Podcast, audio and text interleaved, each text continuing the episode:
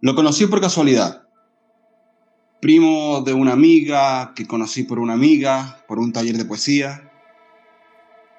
Nos acercamos.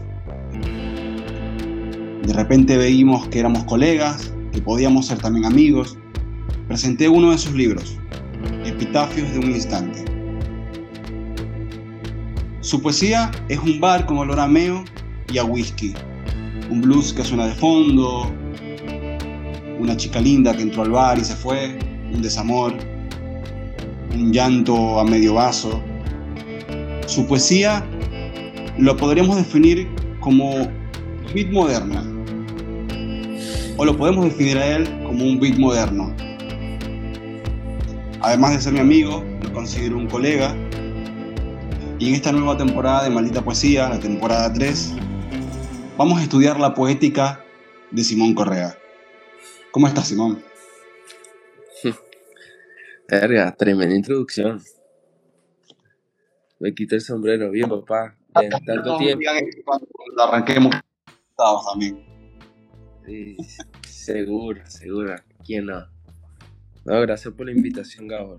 Este, tenía tanto tiempo sin hablar contigo. Nosotros somos colegas intermitentes. Nos juntamos para crear algo. Si, si no nos juntamos, es como por coincidencia nos conseguimos en la calle, nos saludamos, hablamos de la vida y seguimos nuestras vidas. Eh, somos amigos, sí, como esa intermitencia de decir estoy o no estoy, pero cuando nos juntemos algo va a pasar porque somos tan diferentes, somos poetas que se estrellan, pero ahí viene algo, siempre algo poético, y eso es lo, que me gusta, los retos, y siento que cada vez que estoy contigo, junto a ti, es un reto, un reto poético, y por eso mi participación acá, bueno, me encanta estar acá, y gracias por la invitación. Realmente me sorprendí porque dije, bueno, Gabo me escribe tanto tiempo, uff, viste, siempre hay algo. Casi siempre, siempre que nos escribimos es porque va a suceder algo. Hay alguna iniciativa, algún evento, algún lanzamiento de algo. Eh, eh, una, una, amistad bastante poética eh, de oficio, ¿no? Una, una amistad del oficio poético. Lo cual no está mal, ¿no? Y me, imagino a, los surrealistas reuniéndose a hacer cadáveres exquisitos y después cada quien iba a su casa, a su vida y, volvían la noche al mismo bar a hacer otro cadáver exquisito y hacer el surrealismo y después volvían, ¿no? Claro, eh, o sea, para mí eh, cuando decidí dedicarme a este oficio, una de las primeras personas que me dijo colega fuiste tú. Y nunca supe lo que significaba ser colega de alguien. Ahora sí lo entiendo. Este, en el sentido de que no somos esos amigos que vamos a estar todos los días escribiéndonos cómo estás, porque está de más. Nada más yo necesito leer un texto tuyo para decir, ¿estás bien o estás mal? Este, Qué loco, ¿no? Esa de, de la escritura.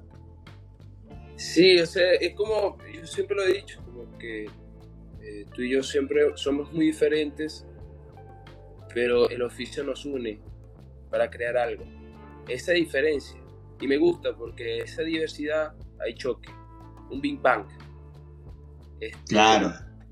Eh, o sea, por eso, eh, o sea, que me invitas a Maldita Poesía para mí me agrada, me, me, retas. Y al retarme me emociona. Y tanto así que busqué vino para hablar contigo. Vamos. Justo te iba a preguntar si estabas tomándolo. Eh, Sí que me pasa eh, desde que te conozco, eh, que, tampoco es mucho tiempo, porque nosotros nos conocimos que eh, durante la pandemia fue que tuvimos el contacto, 2020. Más o menos.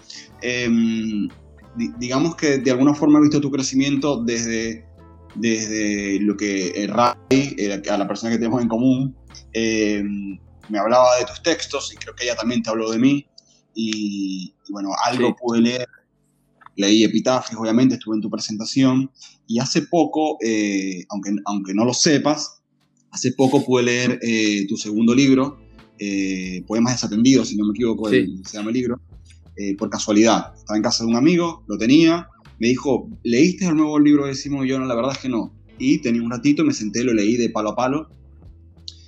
Y me alegró ver la evolución que tuviste, em, porque además, porque se ve una evolución, ¿no? Eh, a veces, no sé si te pasará, pero a veces el, el escritor reniega de su primer libro hasta que más adelante vuelve a él y dice, iba por buen camino, ¿no? Pero en principio uno reniega porque uno nunca escribe como quisiera escribir, uno siempre está buscando esa nueva, esa nueva ¿no? Ese, ese, ese, ese gran yo. Y, nunca, nunca se encuentra, pero bueno, eh, es esa búsqueda, ¿no? Eh, em, Carlos Fuentes decía que la libertad era la búsqueda de la libertad. Para mí lo mismo, tu, tu, tu, escritura perfecta nunca va a llegar, siempre está esa evolución, ¿no? Em, y me alegró mucho, me alegró mucho ver esos textos porque dijo, uh, acá hay una evolución, aquí hay alguien que está eh, redescubriéndose, que está eh, dándole otra forma a sus textos y cada vez sonando más a, esa voz interior, ¿no? que es la búsqueda siempre de, la poesía. Pero quiero que vayamos al tema. Uno de, los, uno de los grandes, grandes, grandes problemas de la poesía ha sido definirla, a tal punto que cada poeta tiene su definición. Por ahí Cortázar decía, la poesía es todo lo que está fuera de la poesía, por ejemplo, ¿no? Em, yo quiero preguntarte, Simón Correa, ¿qué es la poesía para vos? Mira, yo creo que esa pregunta yo la voy a responder en millones de formas, una diversidad total en toda mi vida. Creo que hoy, nunca va a tener un, sí. Pero hoy, quizás con la onda del cambio constante, de tanto leer a Heráclito. Primero que nada voy a hacer un paréntesis. Gracias por leer poemas entendido, no lo sabía. Este, eso es como sorpresa que, que, el trabajo está llegando, porque no claro. pudimos coincidir en esta etapa de, de poemas atendidos. Estuvimos medio en cada camino diferente, haciendo cosas diferentes y no mm. pudimos coincidir. Pero me gusta eso. Ahora sí vuelvo con, con la definición de poesía. Eh, de tanto leer filosofía, bueno, yo vengo de, una poesía filosófica, porque siempre leí filosofía primero que la poesía. La mm. poesía siempre estuvo en mi hogar, pero la filosofía fue el que me, me agitó la cabeza, el que, realmente me rompió el coco. Y quizás sea tan cabezón por, tanto leer filosofía. Y cuando descubrí la poesía quise experimentar esos aforismos poéticos que utilizaban filósofos como Nietzsche, Cioran. Y quería hacer eso, por eso el fue instante está de esa manera tosca de crear una teoría filosófica más que poética. Entonces, mm. como cambia poema desentendido, es un cambio es radical. Este, yo sí creo en esa, en esa frase de Heráclito de que el hombre no se puede bañar en un porque no es el mismo río ni el mismo hombre. En ese devenir perpetuo. Entonces, para mí, eh, yo le agregaría algo. La poesía para mí es un río, es un devenir perpetuo que trae muchas piedras. Un día puede traer muchas piedras. piedras. Me gusta. Puede traer muchas piedras como también mucha agua, pero siempre trae algo. Y nunca es el mismo. claro, nunca. Exacto. Por, por, eso, ahorita en mi definición de poesía es un devenir perpetuo. Está en constante cambio. Quizás algunos puristas la quieren atajar, pero se te va como el agua por, ahí, o se te evapora. No está. Es más, la poesía le ha ganado a la libertad, a la felicidad como espectro. O sea, está tan permanente que, que, que, que hasta da miedo utilizarlo. Y cuando lo utilizas, puedes tocar tantos núcleos puedes manejar la libertad, la felicidad, en la desesperación o la esperanza, otro espectro que, que mm. compite, la poesía lo abarca todo. Para mí es, un, es el espectro perfecto que es capaz estar en el lenguaje del ser humano, constantemente hasta una expresión facial, pero que la gente le teme. Porque, ¿quién desea poesía? uno desea la libertad, la felicidad, pero no sabe que eso es poético. O sea, la mm. poesía parece el tipo que está lanzando o, o la tipo, pónganle el género que, ustedes quieran, tipo, manejando todos esos espectros, manejando hasta la dialéctica, la maneja, o sea, es, es el mejor bailarín, puede bailar con todo y cambia. Viste que en, en, en, la, en, la, película La Sociedad de los Poetas Muertos hay una frase muy linda de, de Robin Williams, ¿no? En, cuando, del profe, que dice, no leemos poesía porque es romántica, ¿no? Y explica eso de, leer poesía porque la pasión nos mueve, ¿no? Y, va un poco a un poco de eso que estás hablando, de que pareciera que es una cosa ajena, y no es ajena, está en todo, ¿no? De todas maneras, ahora que, mencionaste a los filósofos, quería que me gustaría andar en algo. Eh, Viste que eh, a lo largo de, la historia, los filósofos, muchos filósofos se han, em, referido a, la poesía de muchas formas, ¿no? Eh, por ejemplo, Nietzsche hablaba de los poetas como una especie de divinidad, los que estaban más cerca de, Dios. Después Platón, eh, perdón, Platón no, Aristóteles también hablaba de la cercanía del poeta con Dios, que eran los que estaban debajo de la tormenta de Dios y que recibían, ¿no? Pero también tenemos a un Platón sacando a los poetas y diciéndoles, tipo, salgan de acá con, con la locura de ustedes. Em, vos que venís del palo de la filosofía y, terminaste poeta, ¿dónde está la poesía? ¿Está más para acá? ¿Está más para allá? ¿Está completamente separado de la filosofía? ¿La filosofía es la poética? Contame, contame tu teoría de esto. Mira, para mí eh, la poesía es la persona que está en todos lados, es el truco no está con Dios. Sí, puede ser. Es más, pero tú sabes que la poesía tiene un ego tan grande que es más que Dios. Claro. Porque sí se cree omnipotente. Mm. La poesía puede ser tan omnipotente en la palabra que, que, le gana a Dios. Entonces, Platón, que quería expulsar a los, a los poetas por ser sofistas, estos sofistas, yo creo que era una envidia de la pasión. Dicho eso, tengo acá un, mira, un tomito acá de la obra de Platón. Justo, justo, justo lo tengo aquí al ladito. Pero sí, él era sofista y, dijo, váyanse, ¿no? Echó a la verga. A mí me gustan los sofistas, ojo. Eran poetas que capitalistas, por así decirlo. claro. Y Sócrates era otro poeta, pero irónico. Mm. Él quería ser Dios. Para mí, en, mi humilde ignorancia. Entonces cuando yo veo los poetas de antes, yo leo y releo algunas cosas, yo digo, es impresionante cómo sobrevivieron a la historia. Y sigue siendo el espectro, como te dije, el espectro que abarca todo, que la gente a veces odia y ama. Pero mm. sabes que ellos no están ahí para imponerse, ellos están, es como una presencia que, que está. Y pasan, y pasan los tiempos y sigue, y sigue, y además presente en todo, ¿no? Y si tú lo tocas, te vas con él y en la profundidad, pero tú no lo puedes tocar, pero está ahí. Es un espectro que, le gana a los demás espectros. Eh, mm, a, mí me ha tocado, eh, digamos, porque un poco también esta búsqueda de, esta nueva temporada de Maldita Poesía tiene que ver con retomar también lo que estudié, ¿no? Yo soy comunicador social, hice mucho tiempo radio y, esta búsqueda de, de, unir las áreas, ¿no? Eh, una de las cosas que, he visto mucho y es cómo se está tratando hoy en día en el tema de la publicidad la palabra. y cuando le sacas todos los tecnicismos, ¿no? El, la redacción creativa, el copywriter, no sé qué, le sacas todos los tecnicismos, te das cuenta que eh, la redacción publicitaria no es más que la poesía aplicada a la publicidad. ¿No? El, uso de, recursos retóricos, el uso de, recursos lingüísticos, eh, eh, la, la buena selección de ciertas palabras para comunicar ciertas cosas y hacer sentir es poesía, tipo. ¿A qué estamos jugando? No, ¿a qué estamos jugando? claro, ahora hay, otra también que yo me, gusta mucho de analizar, es el discurso político uh, de, de, la personificación política, que a mí me gusta escuchar a los políticos cuando se vuelven poetas. Dicen unas frases rebuscadas, Porque, o sea, hay otra cosa, la gente no, eso no es poesía. No, por más que sea rebuscada, es poética.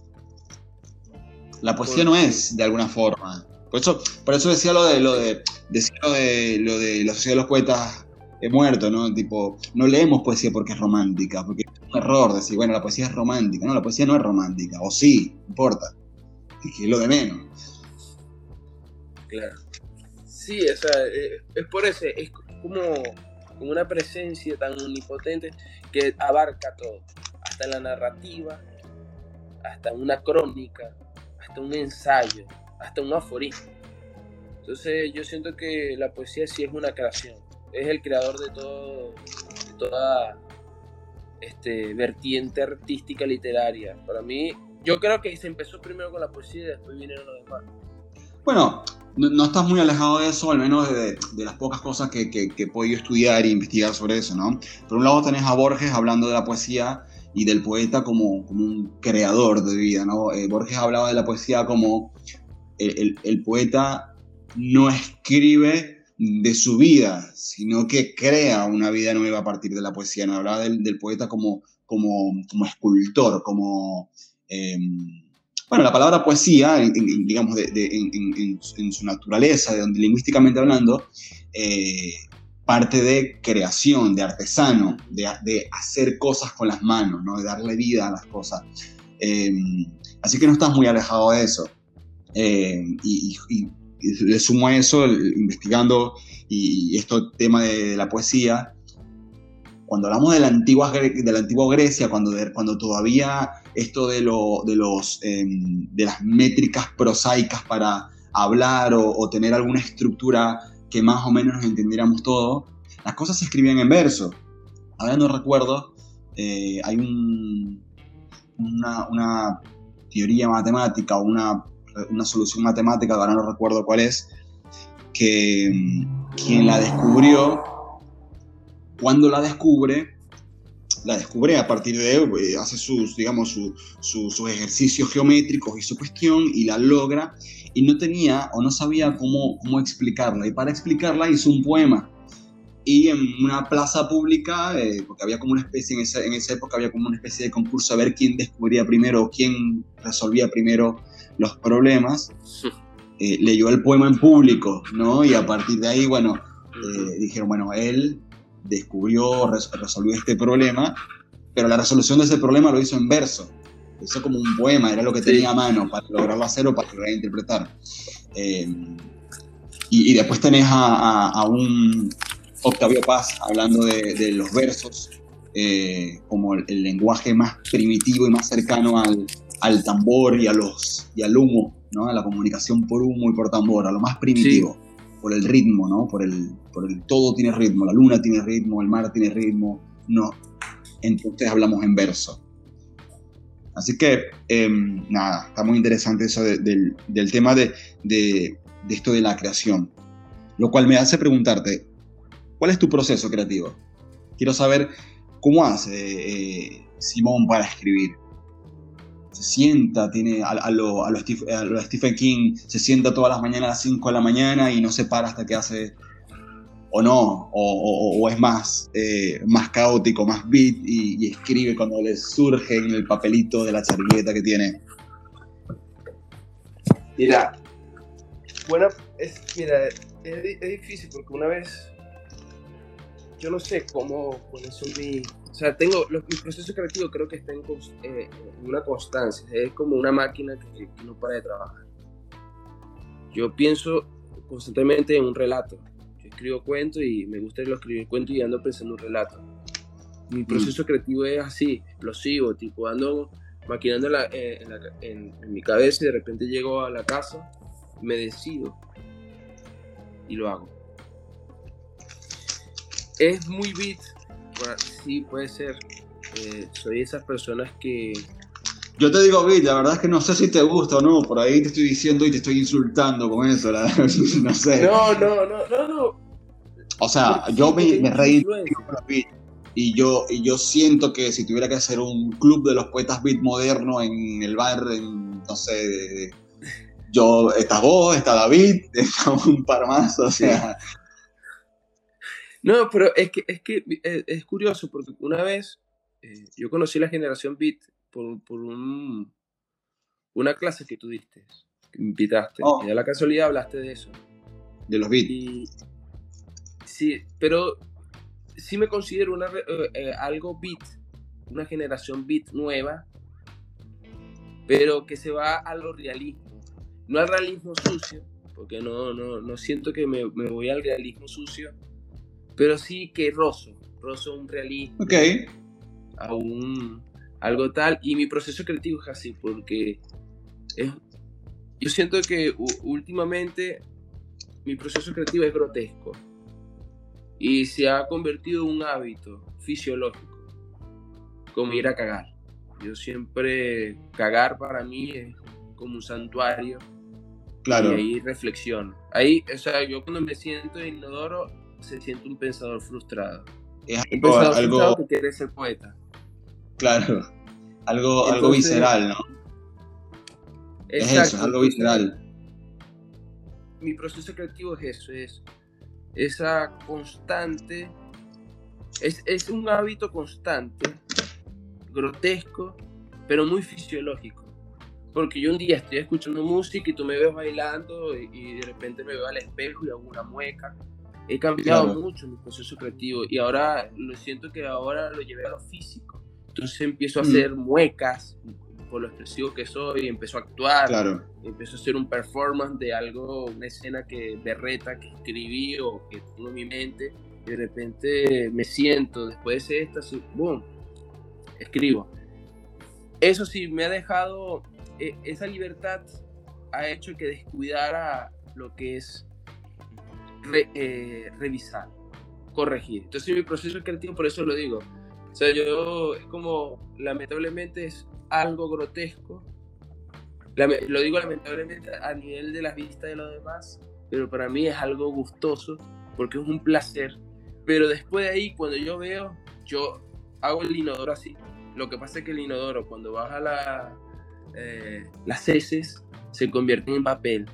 Y a veces corrijo eso. A veces cuando tengo la capacidad o, la, o, los escrúpulos o, no tengo escrúpulos suficientes para arreglar eso, porque la mayoría de las veces tengo escrúpulos y digo, lo he cagado, lo he escrito así, vamos a verlo así, y por eso no me hago como referencia que mi proceso creativo sea algo que se pueda, tipo, capitalizar y decir, esta es la fórmula, pues yo le digo, las consecuencias de eso es vivir constantemente en un proceso creativo, porque a veces yo he visto veo una escena o escucho algo o estoy conversando con alguien, ya mi mente lo está procesando. Uy, esto es una buena escena o esto puede ser un buen poema.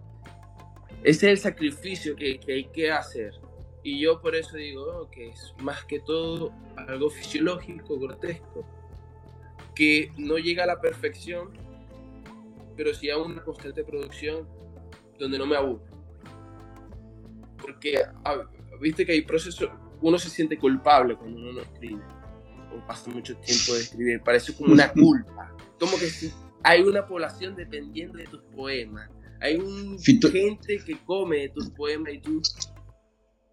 Pero yo, yo, siempre, yo siempre voy con eso que estás diciendo que te bajo ahí porque eh, si no lo pierdo, em, Fito tiene una canción que dice, la música es mi chica caprichosa que cuando no toco el piano me manda al infierno y yo siempre, siempre he pensado lo mismo con la poesía, ¿no? con, con, la escritura en general.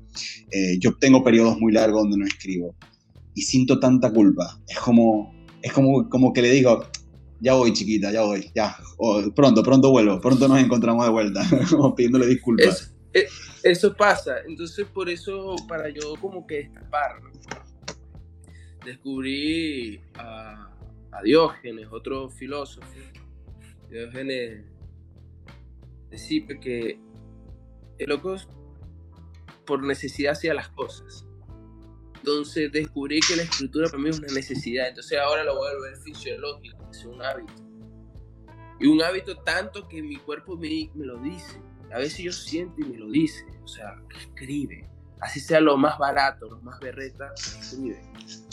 Y, y sí, me convertía de un deportista a un obeso en el sillón que busca, Igual esa, esa referencia es para mí y Simón. Ahora, te ah, cuento por qué. Sí, sí, sí. Claro, porque él me contó que tú te sientes como un, tipo retirado y no es así. Lo, lo me No sé, eh, un, Omar Vizquel que todavía podía seguir, pero bueno.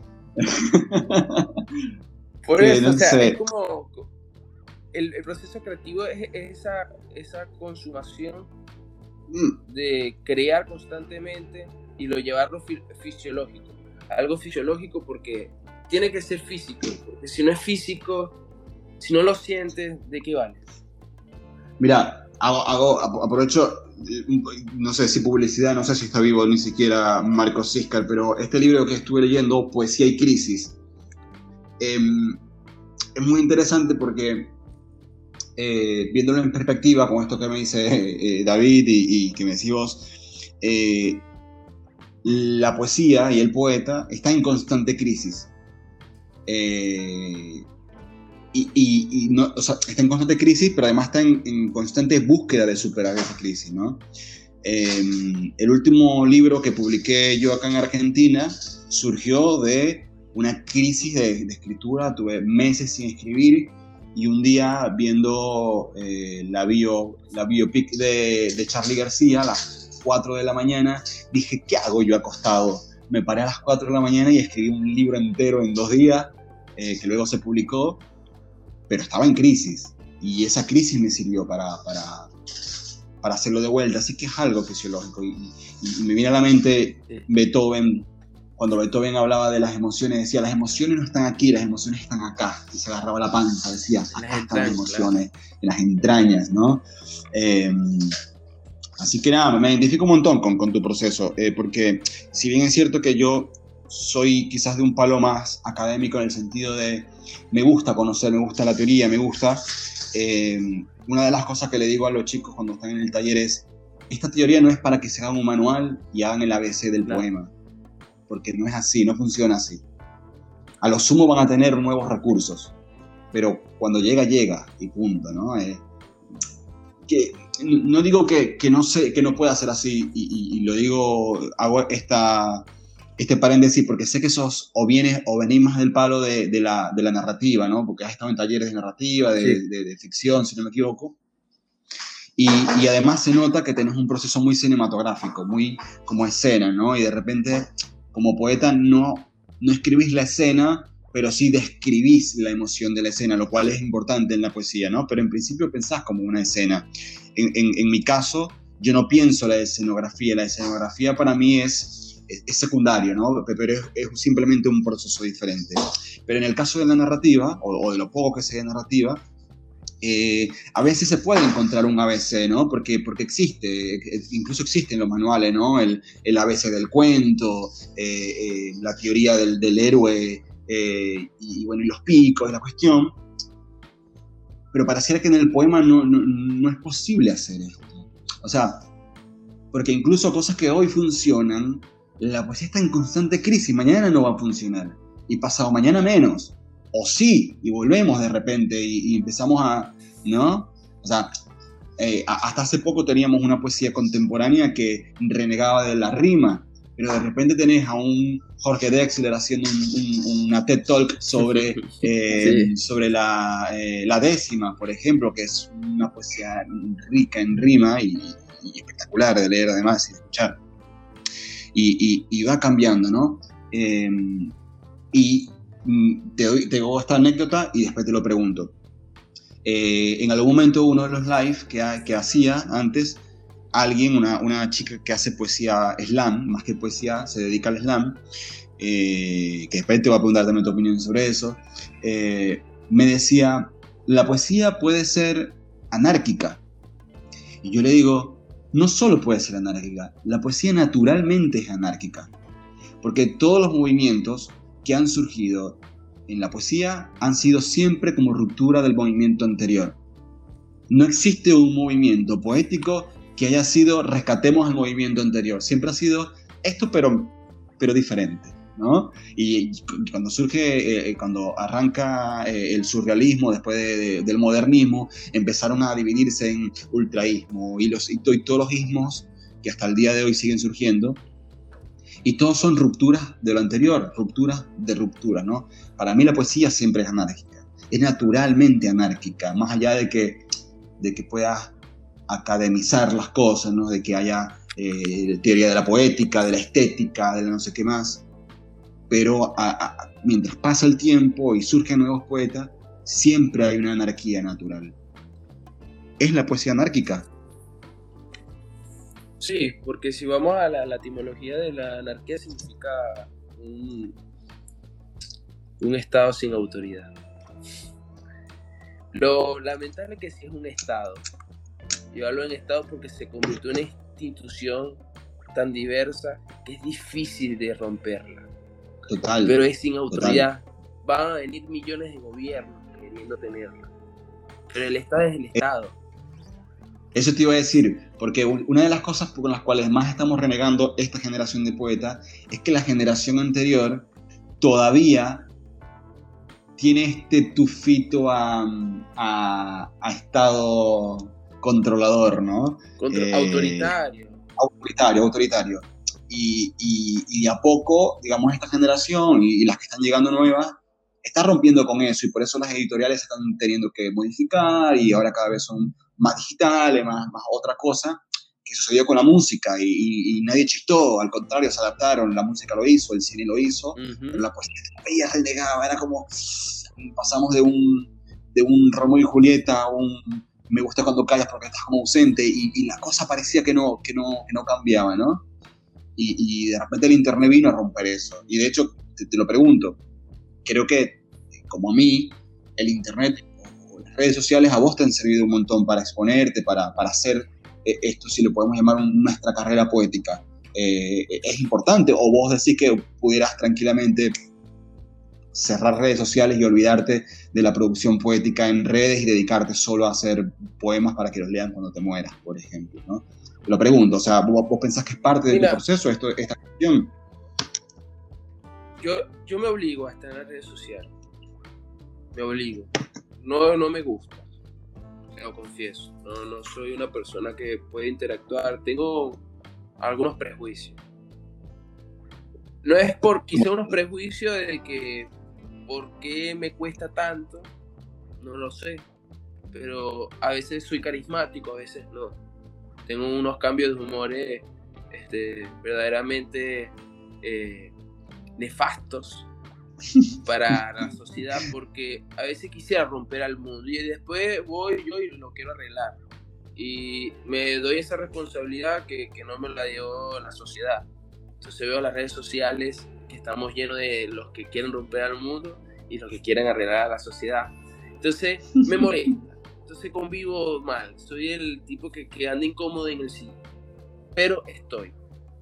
Una de las tantas cosas porque el lector necesita saber de mí. Y yo no quiero que el lector diga, ah, vienes tú a ofrecerme un servicio. Yo no, no vengo a ofrecerte un servicio. Yo vengo a ofrecerte algo peor, perturbar. La necesidad. Y, y, esa perturbación se te vuelve necesaria. Una de las tantas cosas, tiene dos opciones, este, que te guste mi poesía o que la critiques. Siempre vas a venir otra, no cuesta nada leer. Y segundo, no escribo para ti. Eso sí yo lo, lo, tengo referente. No escribo para ti, escribo para mí, para romper el mundo o para conciliarme con el mundo. Y es capaz que un día escriba para ti. Y es capaz que ese día que cuando escriba para ti, tú no sepas que, que sea para ti. Y tú dices, ah, eh, eh, es, es una biografía, están haciendo. Puede ser, pero lo que me encanta es que en redes sociales reto al lector, como también reto en los libros. Pero siempre busco con, con esa gallardía, una gallardía medio pueril, pero, pero me gusta, divertida, como un niño que se divierte, de decir, voy a hacer un video de tres minutos recitando una cosa que pocos entienden. Y nada más que... O, o que capaz no tenías ganas no tenías ganas de encontrártelo, pero ahí está. Exacto. Y, vieron 42 personas que le pusieron me gusta y dije, ahí está el trabajo. Uno quizá le dio me gusta por, por obligación o por afecto. Le escapó. Sí, pero va a venir uno y va a decir, se le metió esas letras, va a decir, uy, me retó. me, gusta mucho lo que me gusta mucho lo que estás diciendo porque esto es lo más anárquico que, que la visión más anárquica que, que, que, no había tenido y que yo también soy partícipe, ¿no? Esto de gatito, gatito, receta y de repente un... Eh, los ojos, no sé qué cosa, no sé qué más, sí, sí, uh, ¿qué es esto? Like para que se dé tranquilo y ya haces like, ¿no? Me, me, parece muy gracioso porque incluso eh, yo, yo, empecé a subir ahora unos, unos reels eh, de, de, Instagram a, a, YouTube con los shorts. Y me parece muy, muy gracioso porque con mi hijo, todos tipo, nada, jueguitos, cositas, una gente probando cosas nuevas. Y ahora me imagino la idea del chabón que está en su cama intentando dormir, viendo reels y de repente ve un chabón fumando a media luz diciendo malditos todos los poetas que algún día se encontrarán con me encantó, me encantó. Yo creo que eso responde a la poesía anárquica, sí, en redes, fuera, como sea. Escúchame, pregunta que creo que va a ser una pregunta clásica de esta temporada. ¿Te gusta la poesía? de gustarme así de amor. No como escritor, ¿eh? O sea, porque, porque ya hablamos de que la poesía, la escritura para vos es visceral. No. ¿Te gusta la poesía? Sí, me gusta la poesía, pero soy una persona... ¿Tú sabes lo que soy? El lector que busca un libro al azar. Ok. Puede ser poesía, siempre busco poesía, narrativa, cuentos, lo que sea, filosofía, pero voy con, con ese azar. Pero lamentablemente siempre busco o, me consigo a un, escritor que tiene frustraciones de poeta. Roberto A. Eso, un montón, un montón. Para mí, Emil Cioran, un filósofo. Nietzsche. Nietzsche, este, claro este, siempre coincido con, con, con, esos grotescos. Entonces, me gusta la poesía, pero no la que me dice, esto es poesía. Me gusta la poesía que, que, que, abarca todo. Que no está en una sección. Como que tú dices, uy, yo voy y agarro un libro de aforismo. Ahí está esa poesía. Oh, mira, me la conseguí. Realmente eh, yo considero que la poesía es esa persona que, que tiene una personalidad exquisita pero que con la sociedad se comporta de una manera muy política. Me gusta la otra, la, otra personalidad.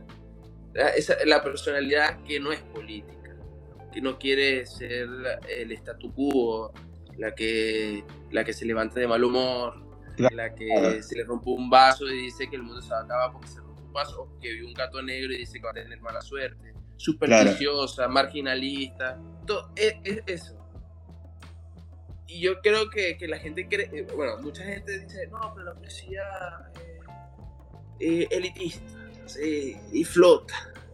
Y no, la poesía flota, baila, mea, caga, se ríe, llora. No flota, hace de todo. Entonces sí me gusta la poesía y me gusta leerla porque me reta, porque busco retos.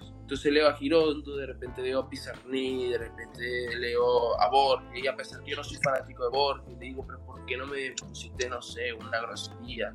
¿Por qué no me quisiste cachetear de la mejor manera, con violencia? Sino más bien me acariciaste la cara. Y entonces me, me, me, pone nervioso y me reta. Es, entonces sí, sí, sí me gusta la poesía. Por, por el reto. Sí, tú. Estás en un bar. Estás sentado en un bar whisky en mano, suena de fondo un, blusito de pura mala muerte y entra por la puerta la poesía. ¿Cómo es físicamente la poesía para vos?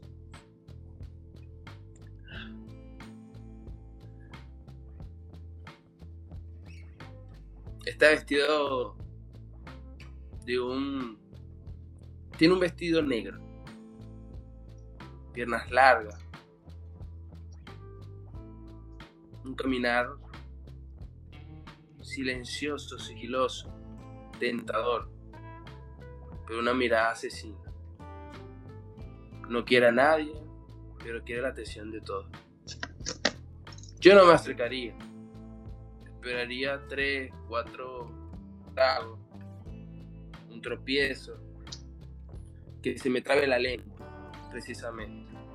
Que mi presentación sea aparatosa. Pero lo pensaría mil, millones de veces y yo siento que es así. Miras larga, vestido negro, mirada asesina, pone el género que tú quieras.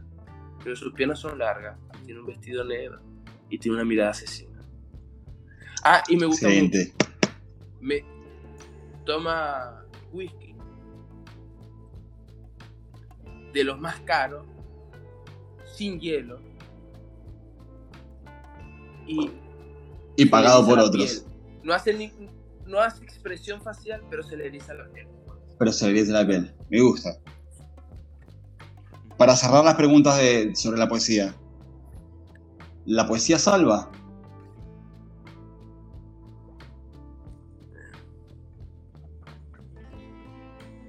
Eh, salva el sentido de la vida, a la vida no. Me gusta, salva el sentido de la vida. Es una discusión que siempre he tenido, porque hay mucho lector de poesía apasionado, suelen ser más los lectores que los escritores de poesía, que dicen esta frase, la poesía te salva, o la poesía me salvó. Y, te lo pregunto porque soy del palo tuyo. A nadie salvó la poesía, digo yo siempre. La poesía no sirve para nada y, para eso sirve. Eh, siempre he dicho, la, poesía lo sumo te da fuerzas para salvarte. No te salva la poesía. Pero obviamente es mi opinión. el sentido de la vida. Claro. O sea, salva el sentido. La, la vida tiene sentido, viene la poesía y la salva. Claro. Está, está, me gusta, me gusta. Me gusta. Te voy a pedir top 5 de escritores y top 5 de músicos o bandas. Eh, voy con los músicos. Para mí el primer músico que... No, el músico que tengo una buena relación eh, eh, metafísica es con Charles un contrabajista y así. Este, el segundo músico, por, por lo sufrido, Chut Baker. Eh, el tercer músico, por su narrativa, Silvio Rodríguez. El cuarto músico, pero no es como músico, más que todo compositor, Tite Curé, bolerista. Y como me gusta el malandreo, porque todavía lo tengo en mi, en mi sangre, el primer músico de salsa que me gustó su estilo toda la vida y que todavía lo sigo escuchando, Héctor Lavoe. El más grande. Escritores, bueno. Tengo un escritor no favorito, pero me agrada. Me agrada, me agrada. Y lo pongo de primero por el hecho de que siempre recurro a él. Y es Roberto cuentista mm. argentino. Claro. Eh, por afecto y, y, por el pasado, el poeta del pueblo, Andrés Luis Blanco. Siempre recurro a él porque es el único poeta que acepto que me hable, que me dé consejo de vida. El tercer escritor, creo que está más decir que, es Nietzsche. Eh, Nietzsche me... ¿Te gusta, ¿Te gusta Nietzsche más como escritor que como filósofo o más como filósofo que como escritor? No, como escritor. Yo siento que, que no fue filósofo no llegó a ser. Ah, me gusta. Bien, como escritor. A mí me parece una delicia. Poeta, sí, parece una delicia. Me parece una delicia. Decís que lo leía a las 8 de la mañana yendo al trabajo, estaba leyendo hacia los Zaratustra y era un.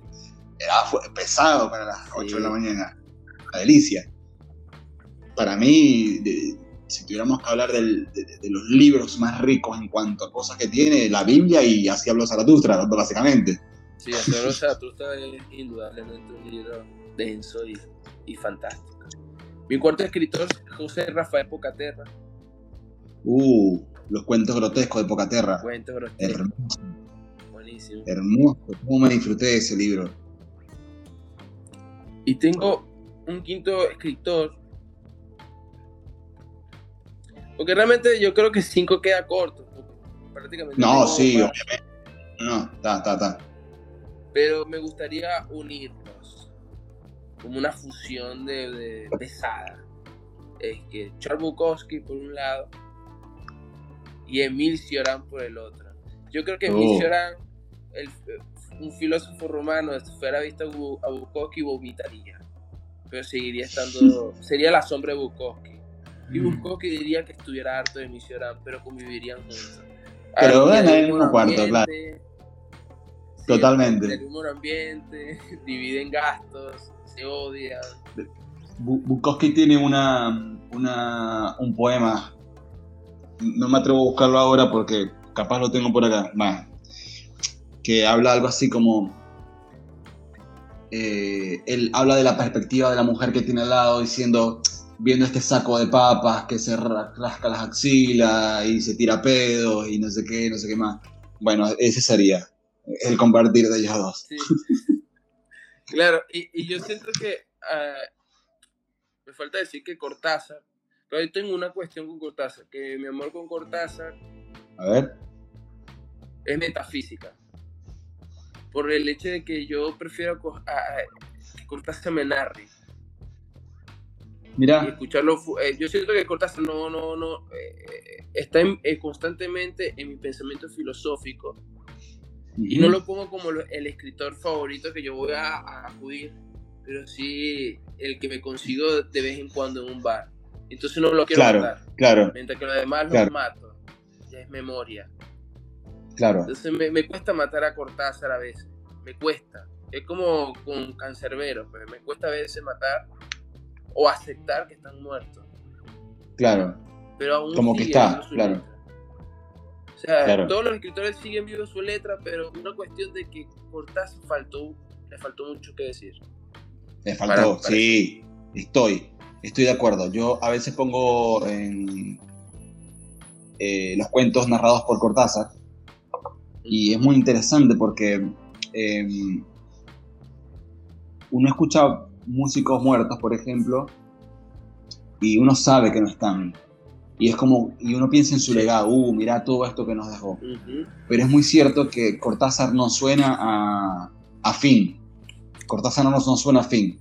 Cortázar suena a continuidad. Sí, y como que uno sigue esperando, oye, ¿qué, va a sacar ahora Cortázar? no? Exacto. ¿Qué saldrá el mes que viene? por su desorden, por su forma. esos tres puntos suspensivos. Cortázar son tres puntos suspensivos. Son tres puntos suspensivos. Mientras que gusta. Roberto Bar, José Rafael Pocaterra, la- Hay un punto final. Llorán y Bukowski pusieron un punto. Listo, Un ahí punto está. final. Saciado. Total. Cortázar no- eh, por eso Total. no lo quise poner porque yo lo quiero en tres puntos suspensivos. Quizá en un Es como uno más de diga, ¿sabes nosotros. Uno de nosotros, un colega. Sí. Sí. Aún todavía sigo buscando el capítulo 7 de Rayuela lo sigo leyendo con, con amor. Sí. Así que, Eh, hay, un, hay un bar en, en- en- en Palermo, Buenos Aires, eh, Antiguas Lunas, que tiene en el baño de hombres, si no me equivoco, en la pared, eh, un, un fragmento, si no me equivoco, es del capítulo 7 de, de Rayuela. Eh, y pasa eso con Cortázar, que uno no lo busca, pero lo encuentra. sí. Simón, para que vayamos cerrando, eh, hablamos un ratito de vos, tus proyectos, que vienen, estás escribiendo algo, eh, para la gente que no te conoce tus redes, dónde puede encontrar tus libros, de, de- de- hacete un, un chiste, tirate un poquito de publicidad. No, nada. Soy Simón Correa, escrito dos poemarios. Este, uno llamado Epitafio un instante, que estuvo grabado en la presentación, y el otro es Poemas Atendidos. Lo pueden consi- me pueden escribir y ahí cuadramos la entrega, en cualquier país que esté. Ahí ve, siempre hay que se puede resolver algo. Este, vienen muchas cosas. Eh, quizás un libro de cuento pronto. Eh, quizás vaya adelantando algunas cosas, lo, lo estoy armando a, mi ritmo, disfrutando un poco más el armado, eh, porque es un cambalache, un desorden, un merengue. Entonces... Un todos los fuegos al fuego. Sí, vienen muchos cuentos, cuentos de la locura, porque yo siento que, que, eh, hay una parte de mí que está loco, que vive en un universo paralelo a veces. Y, y los cuentos lo hago reflejar como personas que, que, que, tienen toda la lógica del mundo para vivir, como que para aplaudir. Entonces, viene, viene, viene esos proyectos. También voy a presentar el 10 de septiembre en Matadero, voy a confirmar la fecha, un ciclo de galera que me invitaron. El 21, el 22 también voy a estar con David recitando en otro. A mí me gustan los bares, recitar, hacer mi performance pendiente de mis redes, quizás lance algunas cosas por ahí. Pero viene un libro de cuentos, poesía, bueno, tengo para dos poemarios. para tirar el techo. Sí, pero el hecho de tengo, tengo, tengo muchas eh, horas que están en stand-by por el hecho de que quiero ver qué pasa para lanzar. Mm. Como que están mm. armados, listos, pero vamos a ver qué pasa. Con paciencia. Este, Bien yo digo que no me voy a morir tan, tan, temprano, así que tengo la esperanza de presentarlo yo mismo. Y nada, o sea, sígueme, sígueme que yo te siga. Buen eslogan, muy bueno. Este, y bueno, son mis redes sociales, pueden ver. Ah, también tengo un proyecto con David, Nato y Fer. Tres Estoy viendo algo por ahí, uno, unas grabaciones por ahí. Muy, muy, muy buenos tres poetas que, que bueno, a Nato le tengo una admiración plena, igual que David. Nato es.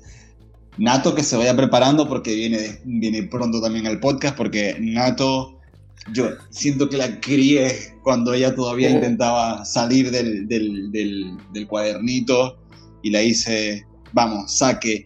Y, de repente saca unos poemas y decía, pero ¿dónde estás? Escondida. Es una locura lo que escribe. Sí, sí, sí sí, sí. Entonces, eh, ahí Orion puso el arroba de los de atrás, se llama el grupo, eh, un grupo poético. Eh, vamos con, con, con, la onda de performance, que, que nos va bien. Y nada, o sea, los proyectos están, muchachos, no solamente tienen que venir, bienvenidos sea lo que vengan, que quieran seguir. No soy constante, se, se los advierto. No me exijan de influencer. Yo publico mi libertad. Pero yo espero que un día de esto yo tenga un público que diga, eh, te estábamos esperando. Ay, Por fin, apareció. Sí. Aquí está. Bueno, Simón, gracias por, por aceptarme la invitación. Eh, porque además fue tipo, eh, vamos, vamos, a esta hora, a esta hora, dale, dale.